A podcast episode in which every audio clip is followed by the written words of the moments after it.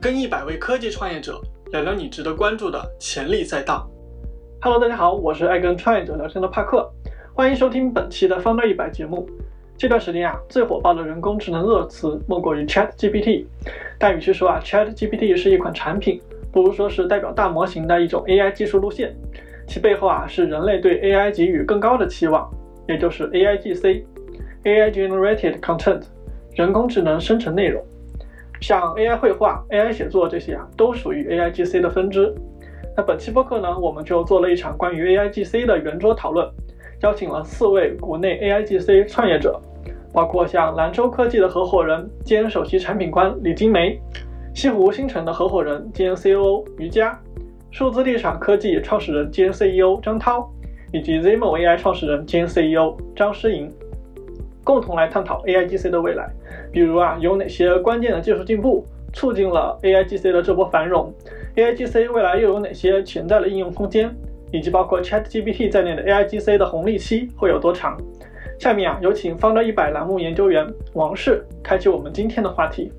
我觉得一上来还是先请我们今天这样一个直播嘉宾分别去自我介绍，再自我介绍一下，让大家是分别是对得上人。嗯，大家好，我叫李金梅，来自来自兰州科技，我是在兰州科技，现在是合伙人，也做首席产品官。嗯，其实我也在看我们现现在商业化的工作。呃，我之前呢是来自阿里云，几年的时间，主要负责过城市大脑，还有这个计算平台的大数据跟 AI 的产品的解决方案的工作。好，那下一位有请这个张涛啊，去介绍一下。哦，大家好，大家好，很高兴在这个场合能够给和大家认识。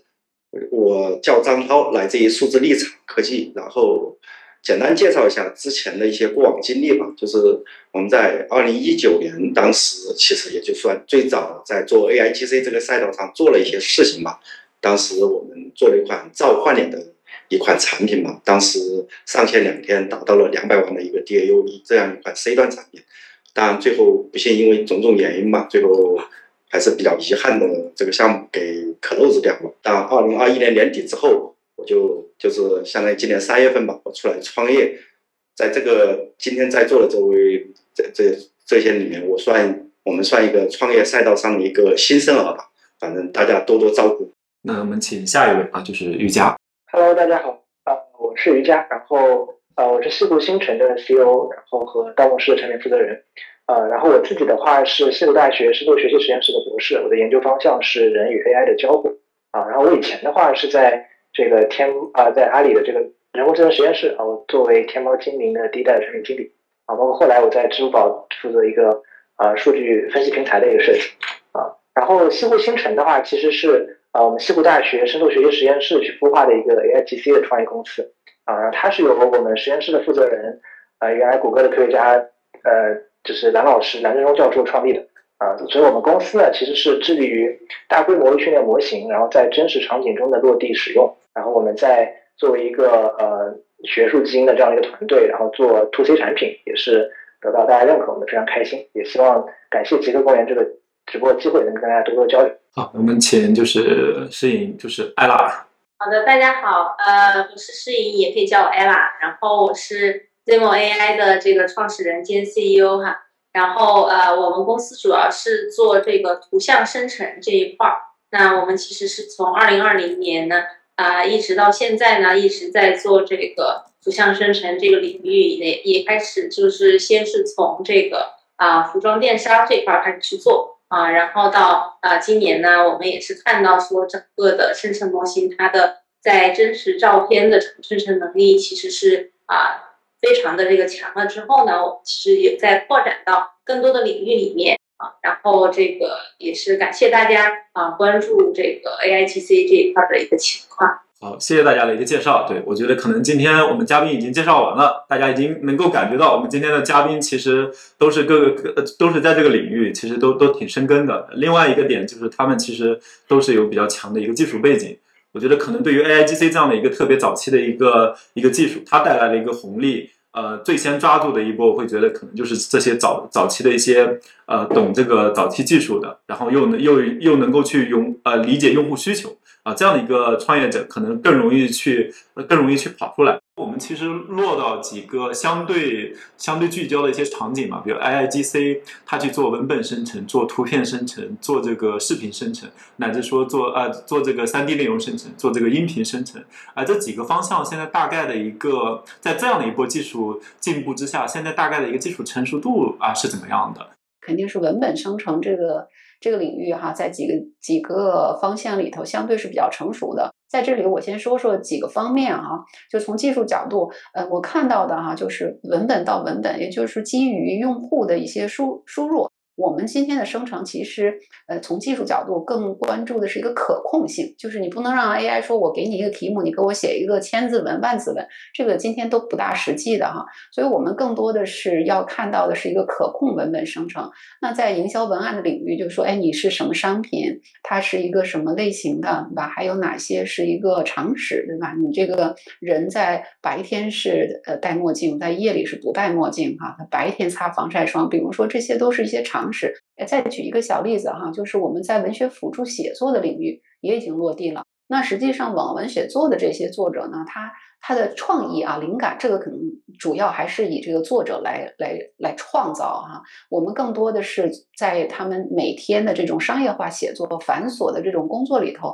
能够给他们一些助力。就是当他们想去写一些什么样的东西，这个 AI 呢，呃，因为它见得多、识得广、读得快，然后呢，嗯，脑子也快，所以可以更更多给他们一些灵感和辅助。关于这个文生图到视频这块儿，其实兰州科技今天也做了技术布局。就今天这个大模型以及它背后的一些技术，让这个多模态的技术哈，它有了一个新的突破。也就是说，今天一段文字跟一段语音，还有一张图、一个视频，它说的是不是一件事儿？它们两个是不是有一个相等的关系？今天在背后以向量化的方式，它已经把这个事情变得相对比较简单了。我不需要去去去用之前一些非常复杂的方式去识别。那这样呢，其实多模态的技术哈就。一下子把这个事情就迎刃而解了。这个应用呢，就是比那个文本呢，我觉得稍微晚一点。但是晚一点的东西，往往它是有技术这个后发力量哈。这块儿我觉得其实呃也相对还还不错哈。当然会有一些细节问题，其实还有有待这个有待去解决。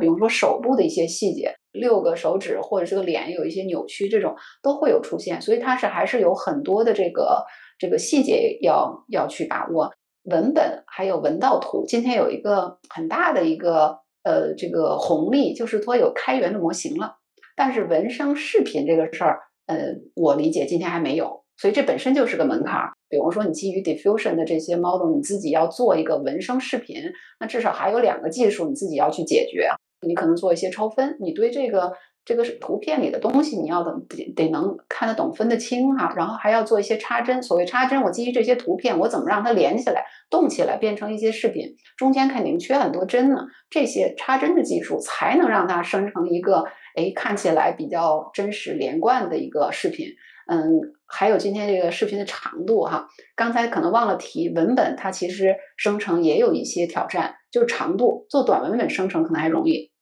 嗯，几百字哈，可能还好。你让它再长，嗯，这个说的直白一点，可能就开始胡说八道，不那么可控了哈。还有一些可能是这个资源技术上的一些限制，还有一个就是可控性也会变得差。优大看看有什么要要补充的？当 Stable Diffusion 出来之后，我们也是快速的把它引入到我们的 3D 内容的生产这一个环节里面来。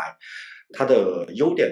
显而易见，在大量的这种内容贴图啊等等的生产层面，是帮我们极大的降低了门槛。帮我们极大的降低了成本，就是让我们在这种内容资产的生产层面能够源源不断。那同时它的缺点也还目前也还可见，跟当年做干其实有一个异曲同工的地方在于什么呢？当时刚刚出来的时候，大家只能做一些很简单的偏风格类的一些控制，比如说马变斑马呀等等一些，比如说长发变短发呀等等的一些很简单的这种这种。这种的风格的控制，那今天的这种文本生图的这种大模型，虽然已经做的很细了，就是，但是仍然距我们想要的偏精细化的控制，我觉得还是有一段的距离。那在这个在这个情况下，怎么是说跟我们的这种在三 D 的内容这这这一块的结合层面去做？首先来说，我们想一步的一步式的跨越到位，就像文本生图，我送了大量的把文本的特征 embedding embedding 进去，然后把大量的图像图片的特征 embedding 进去，然后达到一个文本生图的状况。目前来说，这个可是有非常非常遥远的一个距离，除非除非一种情况发生，当网络上大量的这种开源的 3D 的资产和模型已经已经随处可可 download 的，可可以轻易的低成本的获取的时候，但我认为在近两近两三年，其实这这件事是很难去发生的。我先 Q 一下这个呃艾拉，因为因为我知道你们那个方向也在往这样的一个呃三 D 这样的一个方向去走，就是所以就是刚刚这样的一个问题，就是你大概是有哪些点是是你想去表达的？对，首先我就是觉得张涛老师说的都特别对，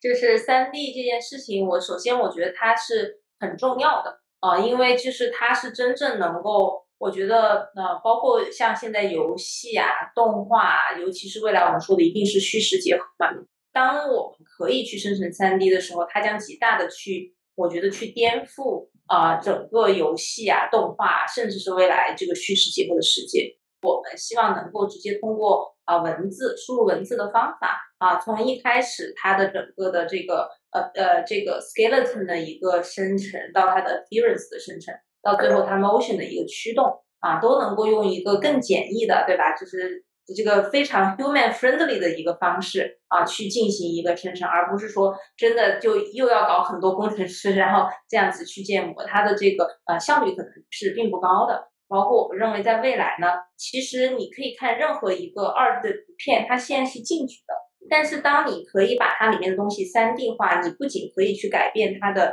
shape、它的 appearance，甚至你可以想让它怎么去移动，它就怎么去移动，对吧？所以它其实是一个自由度更高的，你可以理解成当未来即使呃就是到这个视频时代，它自由度甚至更高，它可以从不同的视角三百六十度，然后不同的这个光影这样去做啊，它的这个啊效果，我们觉得是它会更加的震撼。那看看瑜伽还有什么想补充的？对于这个技术的成熟度来说，确实我们也觉得，呃，纹身纹的技术现在看来会比纹身图更成熟一点，啊、但是呃，如果这个成熟是和人人类本身能力去比的话，那可能这个结果又反过来，因为呃，对大部分用户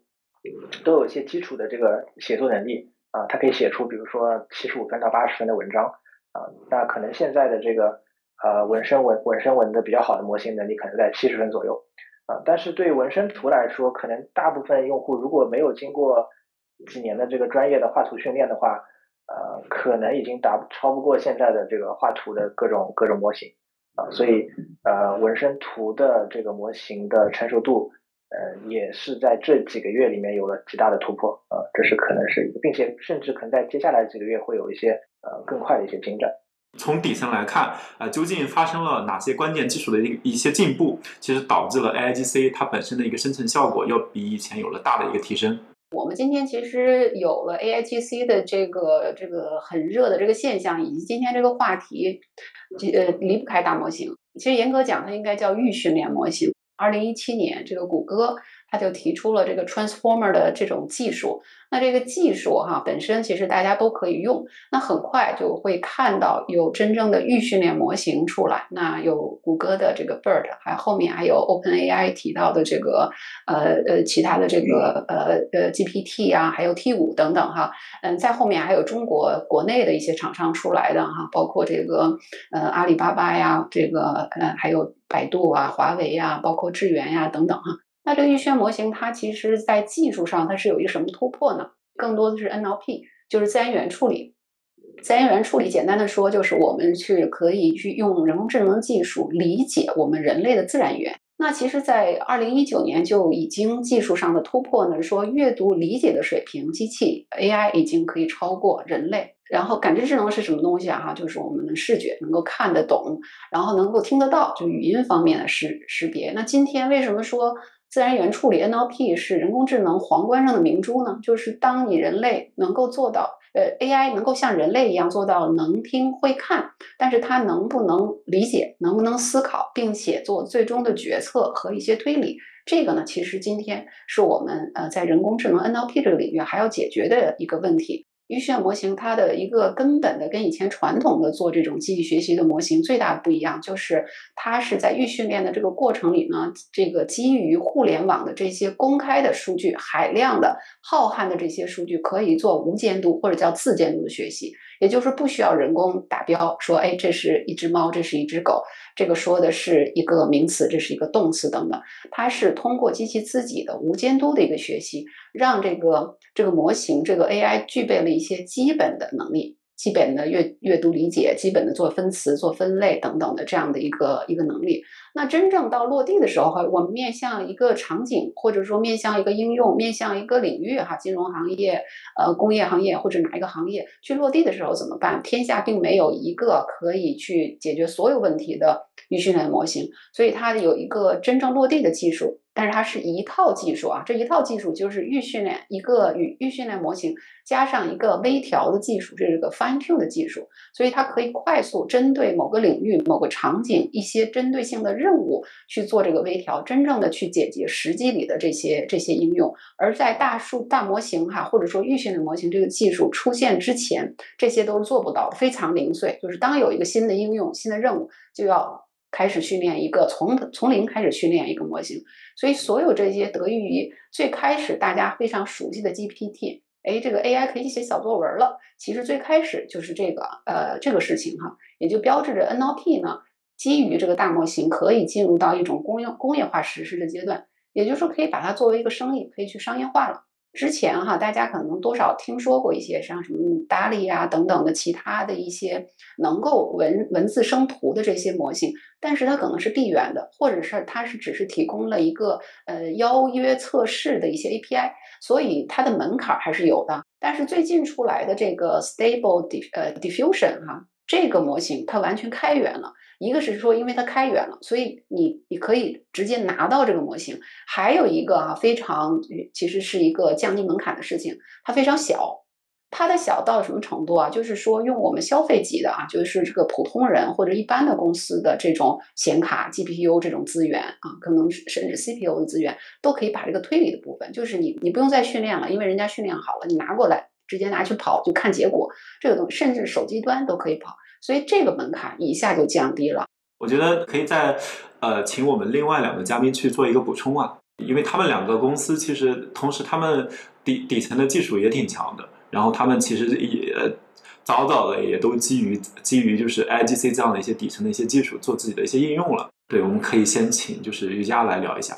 呃，对，实际上从我们的呃我们的很多观点其实就和金伟老师非常的相似。那如果说稍微有一些补充的呢，就是。呃，我们会发现，当我们去真实的去面对用户的时候，发现大模型还是存在着那最后的那一小步啊，也就是和行业的或者说一些行业的特定信息，它能够获取到，并且它能够去生成啊，因为比如说像 GPT 三或者像 T 五或者像更多的一些国内的也挺不错的大模型，呃，实际上，呃。当通用在生成一些通用文章的时候，其实都效果不错，或者说这些文章的流畅性可能比以前的一些呃这种规则式的或者其他的这种生成生成效果会已经好了非常多啊。但是在这个文章的知识性啊，或者说更言之有物的这样的一些一些方面，实际上离工业级的应用，也就或者企业级应用还会有一些差距。所以这个是我们在这个商业化当中我们会遇到的一些问题，以及我们尝试提出我们的一些方案去解决的一些点。另外一个就是，呃，我们会觉得，呃，大模型除了生成质量之外，呃，其次人对大模型的这个控制能力，啊，就是它更能理解人的指令，或者是更能被 fine tune 的这些呃素材所去影响的这个能力，也是啊非常重要的。这个是可能从啊我们的角度来有一些补充。阿拉再再看看还有哪些点是觉得你可以再去强调一下的。啊，那么其实我看到呢是主要是源于 diffusion 这个框架。啊，它重新在，我觉得，呃，学术圈加上这个商业界，就是重新远古的这个东西被捡起来了，对吧？大家之前都在做 GAN，然后就觉得啊，这个 GAN，对吧？就是非常有效，能把这个做得很好。然后突然就有个人说啊，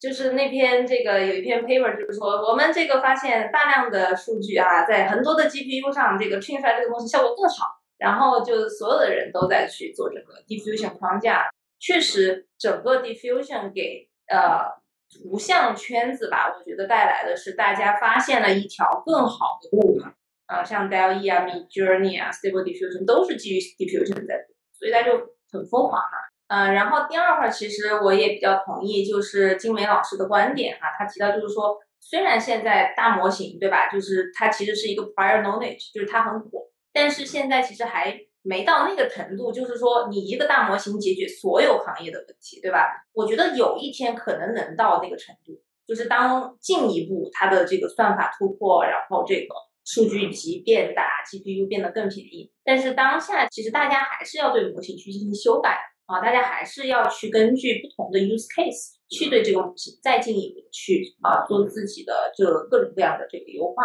三 D 的 AI 模型进展比较慢，可能是因为就是三 D 训练的一些素材太少，就是你们是怎么克服这样的一些问题？确实，三 D 的素材就是就是很少，就是非常的困难啊，因为它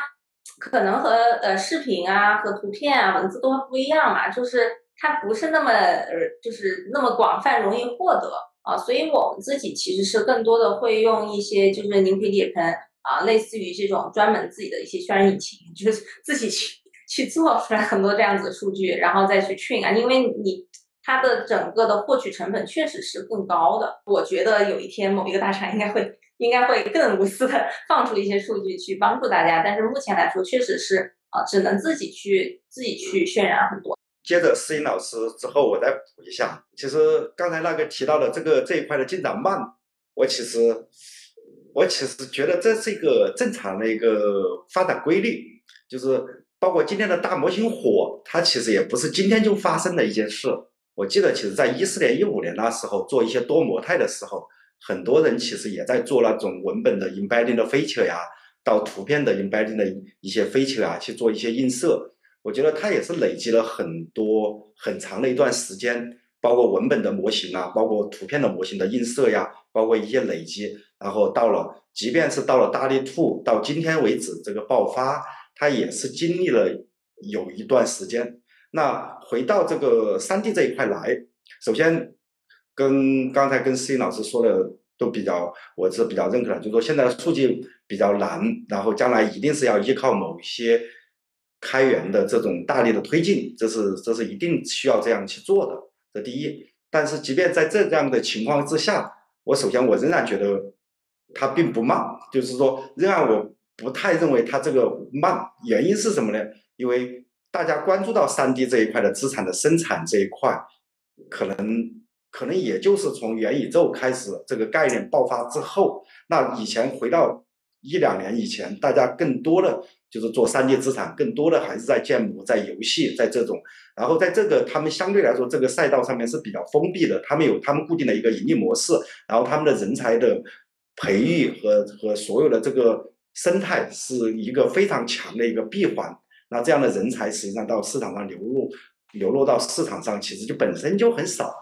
那到今天为止，随着元宇宙这个整个赛道起来之后，那整个游戏也受到一些牌照啊。等等的一些冲击，然后一包括影视行业受到疫情的一些冲击，然后这整个行业的人才在往在往这个赛道去流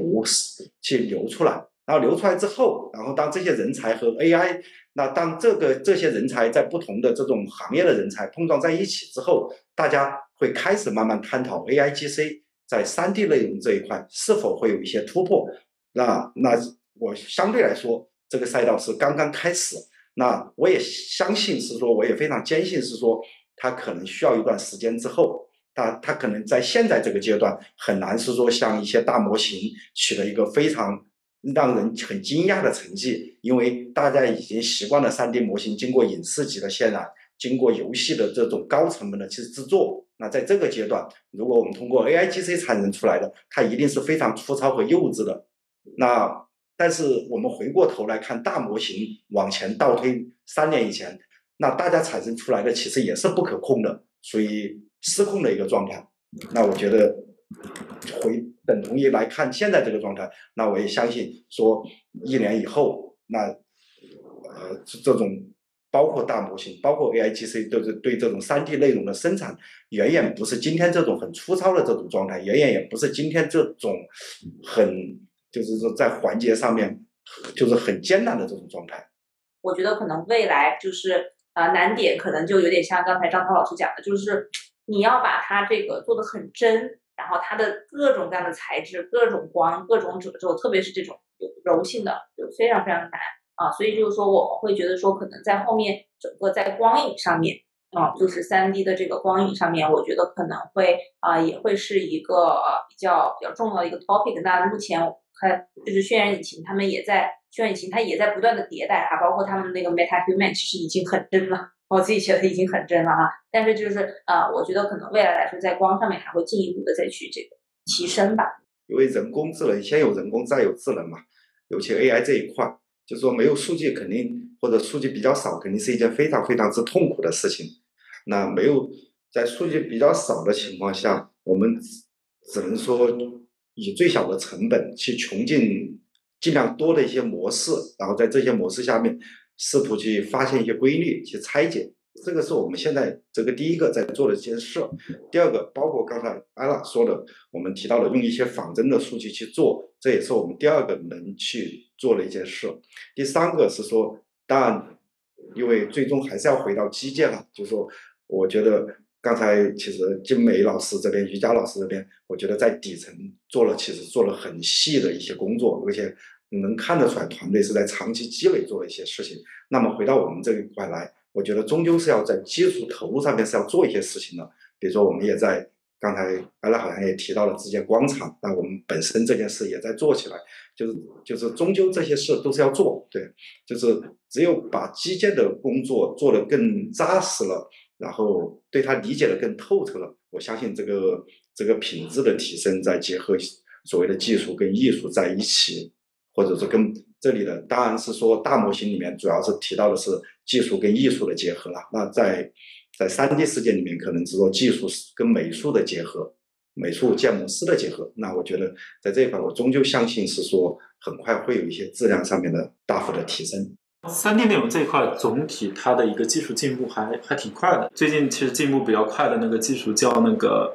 神经辐射场。它大概能够呃允许神经网络开始创建这样的一个三 D 图像，它的质量跟速度好像跟他们在二 D 做的其实差不多相同。呃，这样的话，其实基于这样的一个方法，好像能够大幅度的去降低呃三 D 的一个资产的一个一个生成跟创造。目前究竟这个技术它发展的一个成熟度是怎么样的？它比如说距离大规模使用还有多远？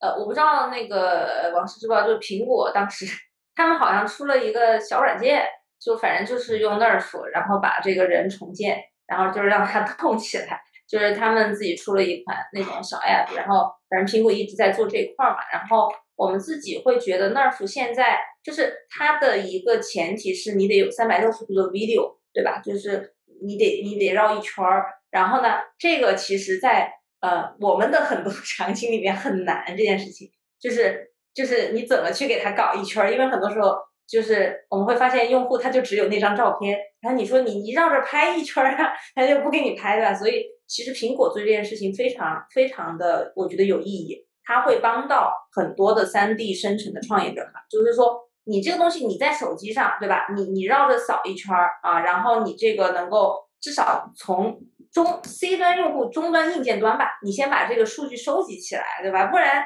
我我随便说，你给我一张照片，你让我用 Nerf 去 生成个三 D，我们也做不了呀啊！所以就是说，我觉得呃呃，苹果在这件事情上，我觉得它还是啊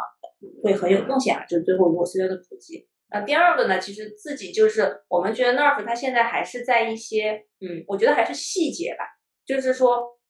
他把这个人重建出来之后，然后我们当然希望这个人就是各种各样的动，对吧？然后其实这个网上也有就是大神放出来的非常 精美的 video，但是我们会发现他确实。啊，在某一些重建的时候，它的这个细节还是会呃，就是比较，就是目前我们觉得商用还有一点点难哈，就是说它可能就是就是嗯，它错位了呀，或者是它这个这个这个人脸就飞到这里来了，对吧？就是呃，它的呃整个的呃怎么讲呢？就是它对于它可能训练的特别多的啊那种那种 video 啊，或者是那种那种。呃，这种数据它可能效果还是可以，但是它的如果你想泛化到任意一个人，然后让他去做任意一个动作啊，我们觉得还是有一点点难啊。所以就是说，我们看到就是说整个 Nerf，我觉得首先它是啊，在整个生成界里面非常伟大的一步啊，就是让很多事情开始变得 possible。那其次呢，就是它在通往商业化的道路上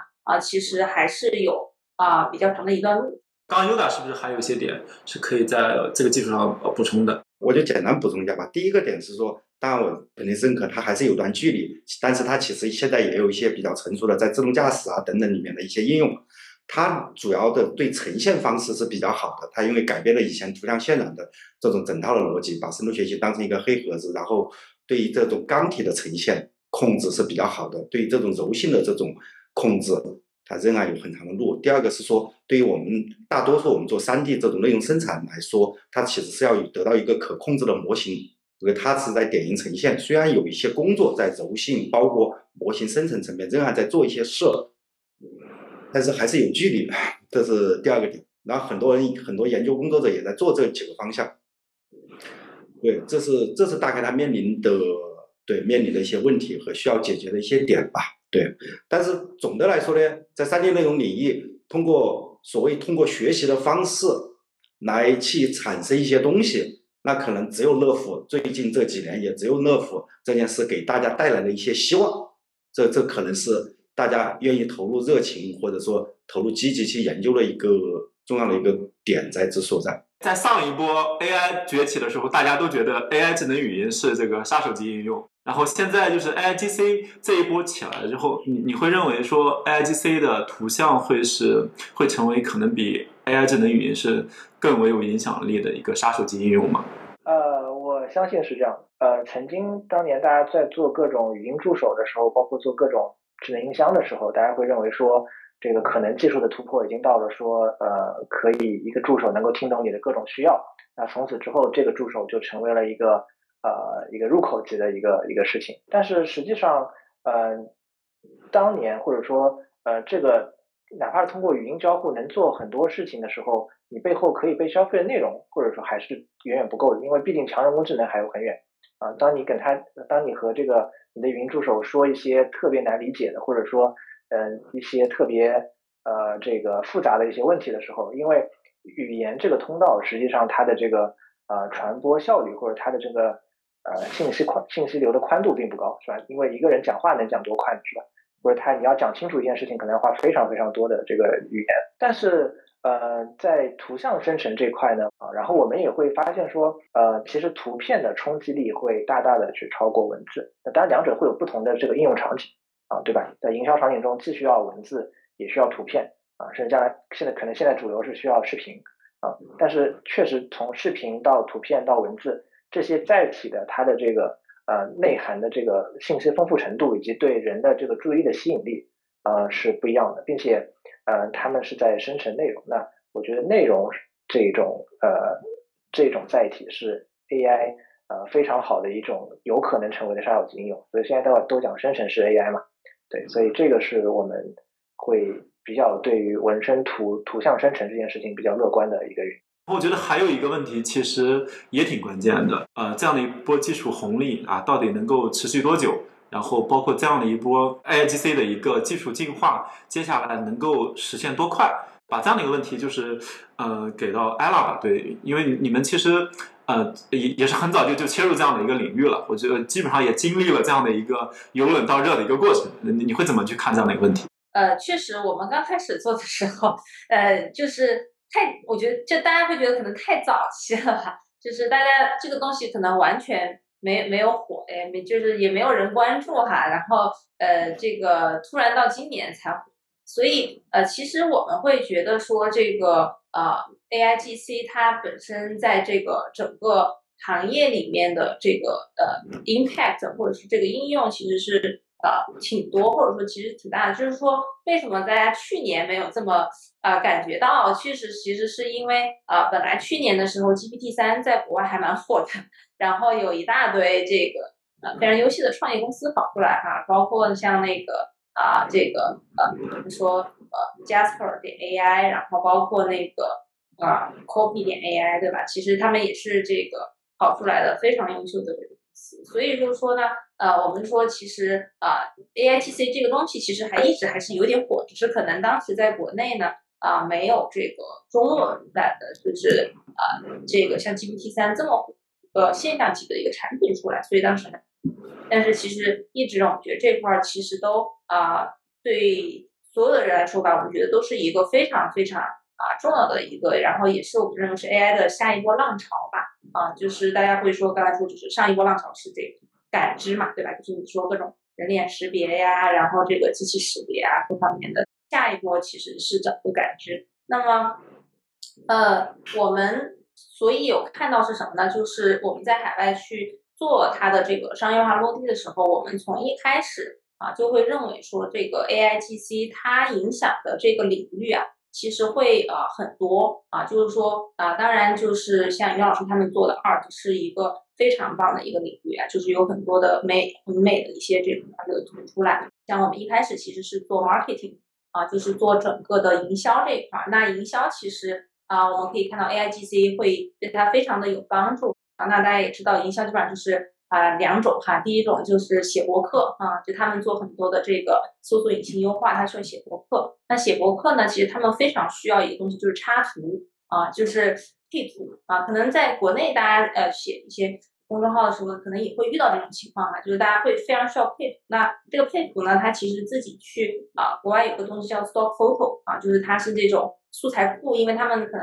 对版权的这个要求是比较高的啊，所以就是说它整个 stock photo 的这个。呃，成本还是蛮高的啊，有一些特别好看的 photo 啊，它整个的这个卖价是比较高的，所以啊，像这个啊 marketing 的人，他们首先可能会专门给 stock photo 交一波钱啊，然后第二块呢，其实就是他们会做各种 social media 的这种啊，算是广告吧。我们会去看到的是说呢，就是啊，这个在呃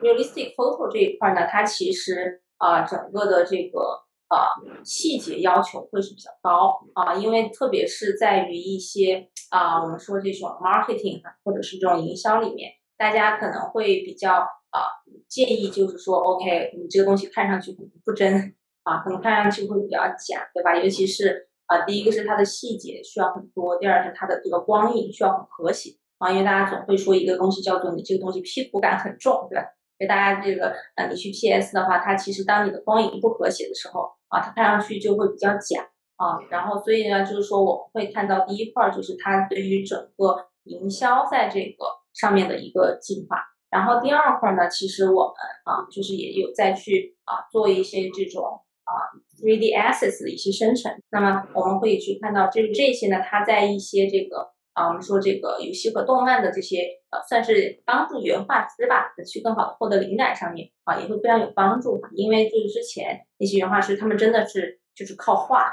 就是画很多很多，然后他最后才去选一个特别好的。但其实就是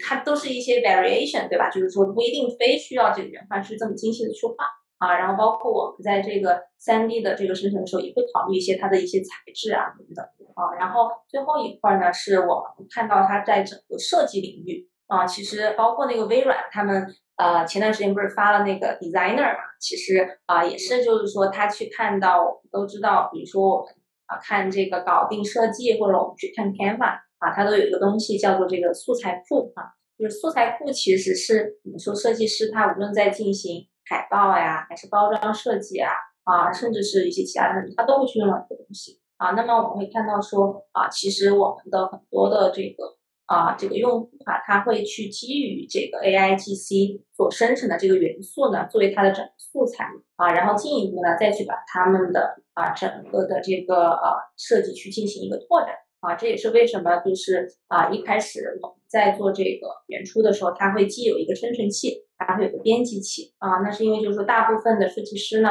他在设计的元素生成了元素材之后呢，他会进一步去编辑啊，把它变成一个更加完整的一个设计啊，然后最后他们去进行一些交付啊，所以就是说，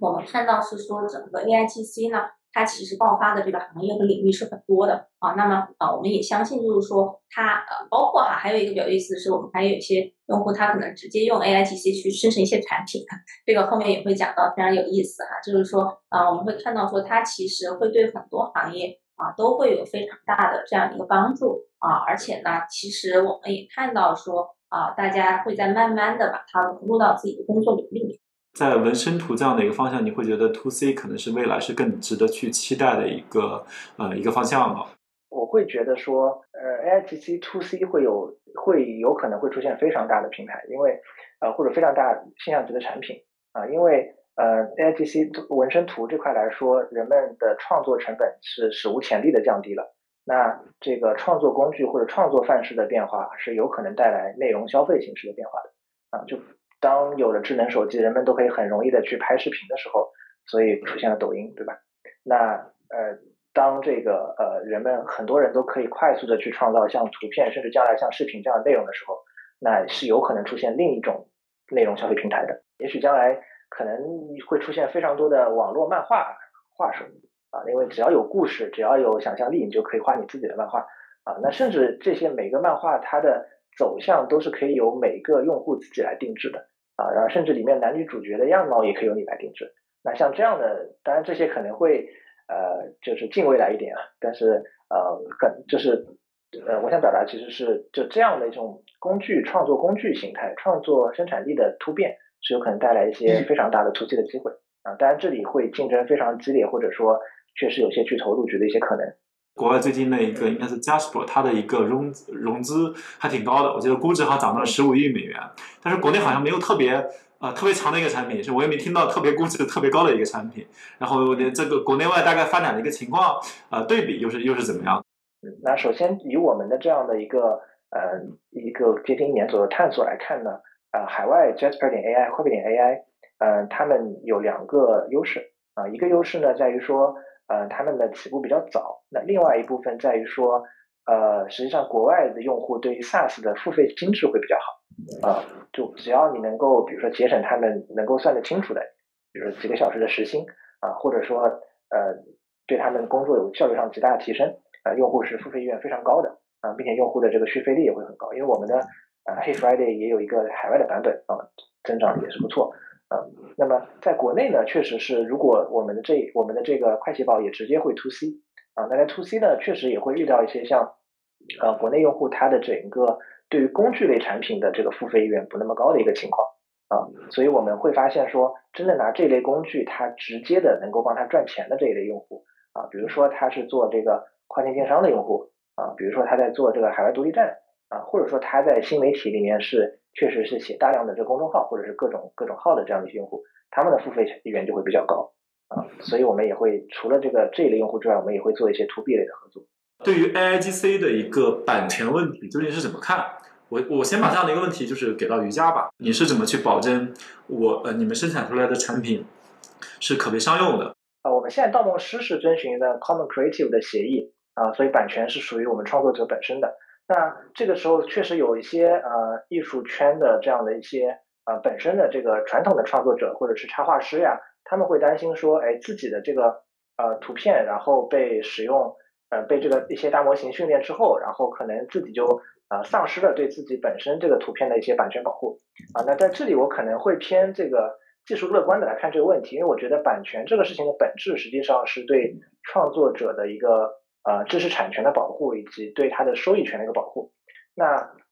可能在我的这个概念里面，版权的出现是远早于 AIGC，甚至是远早于现在很多的互联网技术。所以，版权的这个内涵和外延也是会随着这个技术的变化而变化。将来一定会有一种另一种这样对创作者的一种保护机制会出现啊，它可能是比如说使用区块链技术，或者使用更多的呃，或者大家会都通用认知的这样的一种分配方式。啊，无论是说因为你的图被模型训练了，所以将来使用这个模型创造出来的所有图的商业收益你都能获得一些啊，还是说你呃你的你可能你的这个图形可以单独训练一个属于你专属的这样的一个啊私有模型，那别人将来可能就不是买你的生产力，不是买你的生产时间，而是直接使用你的生产风格的这个模型来进行的生产啊，呃对，所以我觉得嗯版权这个问题或者说创作者的收益这个保护的问题。啊，一定会被这个呃，将来的我们的随着行业的发展和得到一个很好的解决的。所以这这件事情里面，我是偏一个呃乐观的一个态度。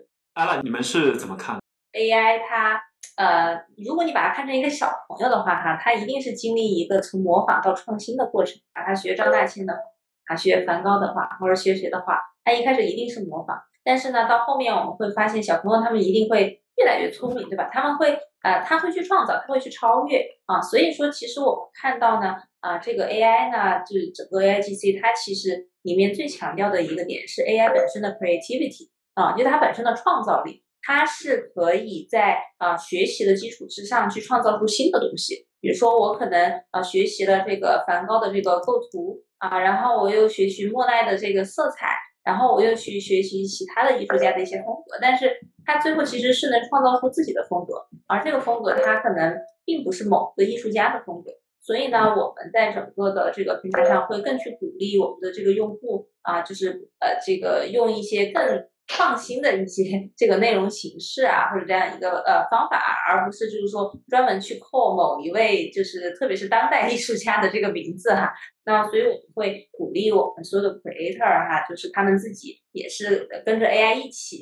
对吧？大家去创造一些更美好、更有趣的东西。另外一个很核心的关于 AIGC 的一个问题，其实就是这个呃良品率的一个问题。AIGC 的一个良品率的一个提高，应该是觉得是可以从哪几个方向进行入手？从我的理解，两个层面嘛。第一是说从模型的底层的控制层面，这个跟可能跟当年做干内容是一样，就是在控制层面如何让它往你想要控制的更精准的方向去走，这可能在模型啊、落实呀、整个的改造层面需要投入一些投入大量的一些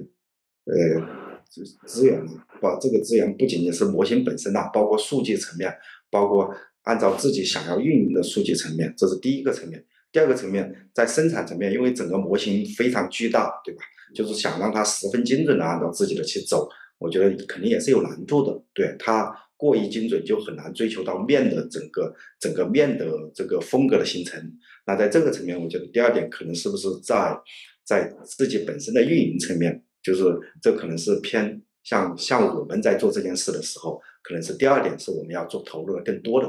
那那么先请就是呃金梅老师再帮我们看看有什么还要再补充一下的。显然今天并没有一个这个方知四海皆准的一个所谓良品率怎么衡量的这样一个标准哈。我想可能三个方面嗯讲一下哈。一个从技术层面，刚才我也表达了哈，我们更关注一些垂直场景化的一些落地。那至少在这个我们呃作为一个企业比较可控哈，因为技术你你是你们自己在在控制的嘛。从这个技术角角度，我们肯定是说在特定的一些场景领域里头，我们会持续。的一个优化啊，让这个提升这个良品率。另外两个，我觉得是可以先做起来的哈。一个我觉得是在产品工程化啊、产品化或者是说产品工程化这个领域哈，就有一些我觉得可以在这个这个工程化的这个层面去做一些后加工哈，让这个产品面向用户体验更好。我觉得这个也是一个可以做的点哈。还有一个其实是根本的一个理念，就是今天呃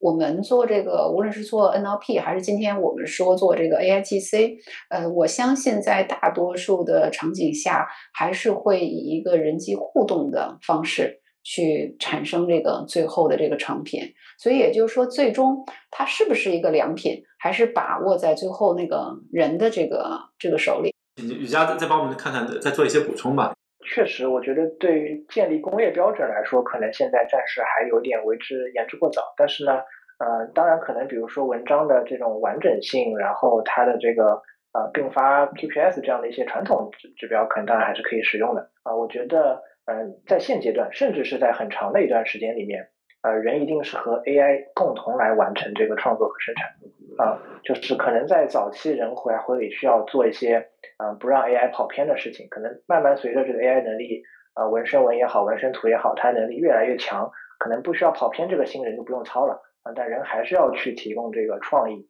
啊，哪怕 AI 也能给到一些创意的。这个蓝图，但依旧有要有人的审美来选择什么样的文章是好的，什么样的这个图片是好的，或者说是你想要的啊。所以这里的话，人和 AI 的交互也是一个非常有趣、值得值得研究的课题。最后再请那个阿拉去做一个回答吧。啊，我们更多的方法就是聚焦啊，就是说我你们可能会在一些啊这个垂类上会更加的聚焦啊，包括把我们的模型在这个垂类上可能更适合它吧。啊，然后这样去生成，然后逐步去提高它的一个一个质量啊，就它的一个细节呀，光照啊各方面的。那第二块呢，就是这个用户的反馈，就是说当你这个生成的图越来越多，然后呢每一个图可能都会有这个用户会给你好还是不好，对吧？它总有一个反馈吧。那这个东西呢，其实也是非常重要的，它会帮助你的模型进一步啊去优化，然后最后达到一个更好的一个一个状态。呃，其实目前在 IGC 其实大概能够看到两条挺明显的一个发展路线呀，一个比如说以这个 OpenAI 特别中心化的一个模式啊，还有另外一条就是像这个呃 Stable 就是 Diffusion 啊，就是它这样的一个完完全全开源，你们会怎么去衡量自己建构壁垒的这种方式？先说我们自己哈，兰州科技呢，其实还是很坚定的啊。我们去年从十月份开始，就在这个 GitHub 还有这个 Hugging Face 上，就把这个孟子的前四个 base 的模型哈，有这个做阅读理解的，做多模态的，做这个文本生成的。嗯，等等的哈，几个几个 base 的模型我们就已经放出去了。那兰州科技呢，虽然是一个初创公司，但是技术的门槛哈，那这个得益于那个我们的创始人周明老师，他在微软亚洲研究院哈，他工作了二十多年，都是在 NLP 这个领域，所以呢，这个我们从创始人的基因哈，到我们自己团队也有一些呃同事哈，在算法在大模型都是有一定的积累，所以这是得益于我们本身团队这个本身的这个基因，但是我们还是非常。希望听到更多社区的反馈，我们非常希望在社区里头能够听到啊，能够听到，然后不断的去啊去优化我们自己的这个大模型。我们走的就是一个落地的路线，所以去不断的去去打磨提升我们这个轻量化的技术。所有持续探索都是以市场、以这个客户、以应用场景为导向的。呃，人工智能这个三要素哈，这个算力、算法还有这个数据，所以其实。当大家共创这么一个生态圈的时候，就是你就有人出人，有有力出力，对吧？你是有一些可以开放出来的公用的数据集，还是你有一些算力哈可以开放出来？还是说像我们那比如说嗯算法那大模型啊，你把模模型开放出来，也代表了一种。这个开放的这个算法跟模型，所以我们做这种开源是希望有人出来搭这个台子，形成这个生态圈，最后让真正使用的这些应用的开发商、这些厂商可以有更多的想象空间。李佳，你会怎么去看这样的一个问题？底层开源就是如果又做产品型公司的这个壁垒，到底应该是怎么去减？刚才其实。那个主持人和丁明老师也提到嘛，实际上 AI 还是三要素，那数据，然后算力啊，然后模型啊，那现在像呃模型，然后可能已经有一些比较好的基础啊，然后呢算力，那可能对初创公司来说，呃确实不同的团队有不同的一个情况啊，但是也面临着大公司的一个挑战啊。那么在这个 数据层面，我觉得就比较可能有打出护城河的可能啊，这也是为什么我们会呃选择去呃在做一些 to C 的一些产品的这样的一个出发点啊，因为实际上如果是在呃模型本身你去做创新的话，很有可能和你竞争的不是一家创业公司，而是整一个开源社区啊，或者是整一个学术界啊，因为大家都可以去嗯享受到这一个。啊，学术创新或者是开源带来的一个好处吧，就是大家一起水涨船高啊，所以这时候你要得到一个商业上的护城河或者说是产品优势的话，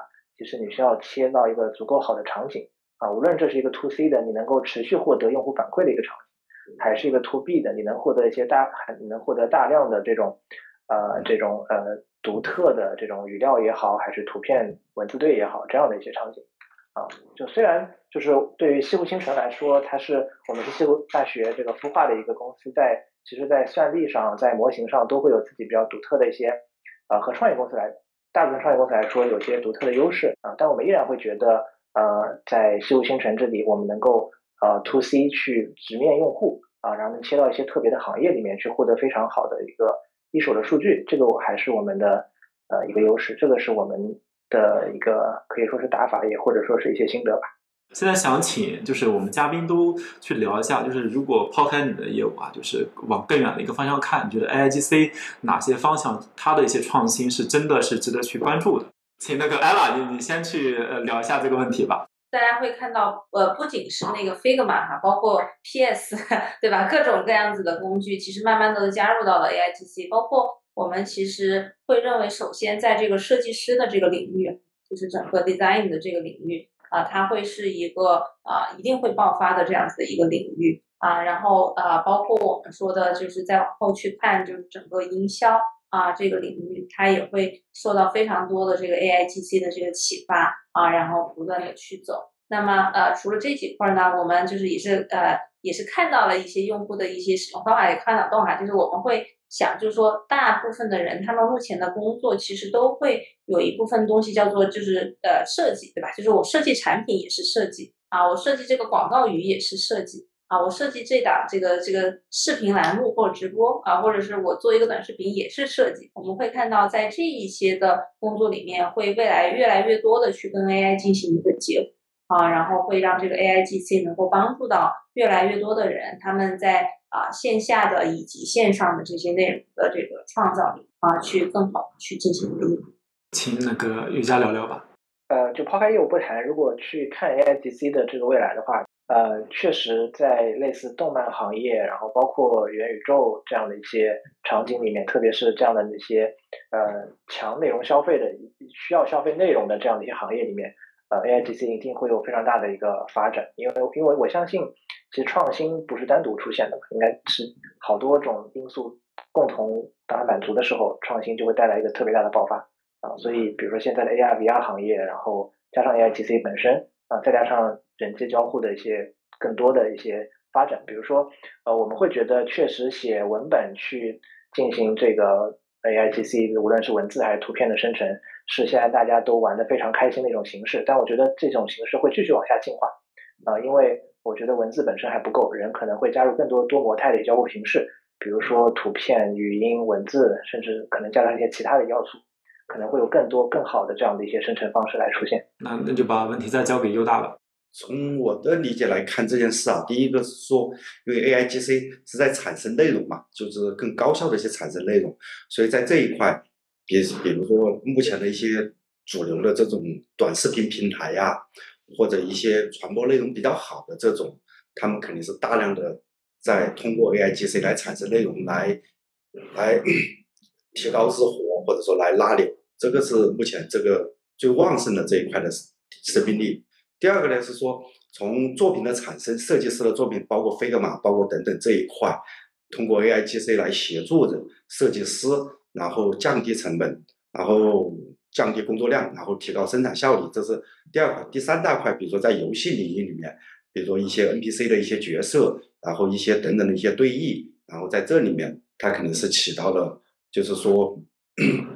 就说起到了一些怎么说呢？提高一些生产力吧。第四个还是回到回到刚才的元宇宙里面，或者说在三 D 的世界里面，那目前的整个的生产力。是极其低下，因为大量的都需要靠美工、人工去做。那我们就把这个问题最后再交给就是新梅老师吧，看看你是怎么看的。对，最后我觉得啊，就是有有关这个人和人工智能哈这个之间的关系，最后我就表达一个小的观点吧，因为前面具体场景说挺多了。这网上有人说哈，那个这个机器还是跟人学的，如果人都没有创造力了哈，假如说从现在往后十年，是不是就？没有更新的动力出来了啊，因为人也都依赖于这个机器，不去更多的去去创造了哈。所以，我我我其实还是想表达一个什么观点？我觉得还是把更多嗯有非常非常非常牛、非常赞的那些非常有创意、创造力的东西哈，人类哈那些有这样潜力、有这样。能力的人啊，不要放弃去做创造有创造力的这个工作，因为机器毕竟还是要跟人学习的哈。我觉得在我们近期的这些年，机器还是要跟人学习的。所以呢，最后呢，呃，就是在未来的几年，我我觉得还是人工智能会用在那些帮助去人类去提升效率的地方啊。说说一点稍微虚一点的哈，就把那些创造力啊、创意啊这些。留给人类，让这个人工智能去做提升效率的这些事情，其实也是我会更多关注这些有商业化价值哈，有能够帮人。刚才这个张涛老师也提到了哈，就是降本提效的这些方式，